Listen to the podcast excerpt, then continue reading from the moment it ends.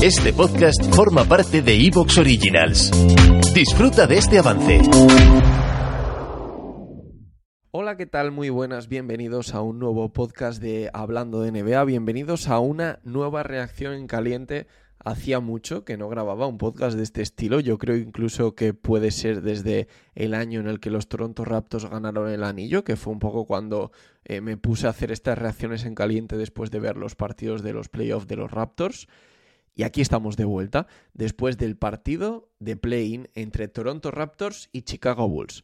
Si no has visto el partido y no quieres tener spoilers, te recomiendo que no sigas escuchando este audio hasta que veas el partido o sepas el resultado y quieras continuar escuchándolo. Voy a ello.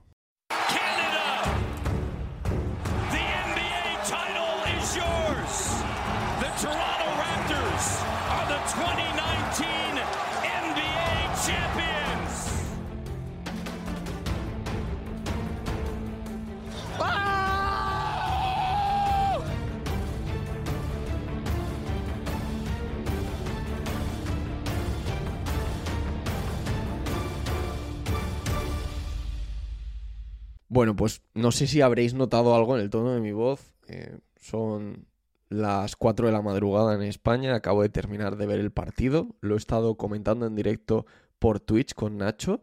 Creo que es probable que suba, aunque sea a rollo eh, resumen o algo así, ese directo en algún momento. También hemos estado hablando del play-in, de siguientes rondas y demás. Por lo tanto, eh, puede que lo suba después de este episodio. Pero sí que me ha dejado una sensación tan mala el encuentro que quería hacer esta reacción en caliente.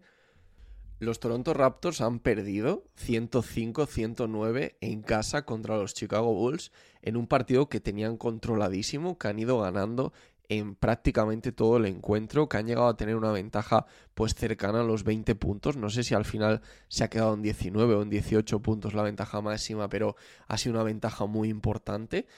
Y eh, ha habido momentos del partido donde los Bulls estaban totalmente fuera. Yo ya me estaba imaginando, la verdad, el encuentro contra los Miami Heat. Además, estaba bastante esperanzado porque me daba más miedo jugar contra los Chicago Bulls que esa eliminatoria contra los Miami Heat. Eh, me parecía que los Miami Heat podían ser el peor rival de, los tres, eh, de los tres a los que nos podíamos enfrentar. Y la verdad es que la sensación que me ha dejado el partido es que me ha dejado destrozado que acabe de esta forma la temporada de los Toronto Raptors no puede resumir mejor lo que ha sido una temporada desastrosa de un equipo que extrañamente ha dado un paso atrás este año.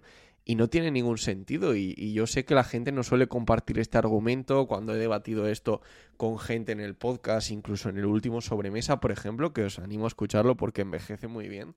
Eh, sabéis que es siempre un poco... ¿Te está gustando lo que escuchas? Este podcast forma parte de Evox Originals y puedes escucharlo completo y gratis desde la aplicación de Evox. Instálala desde tu store y suscríbete a él para no perderte ningún episodio.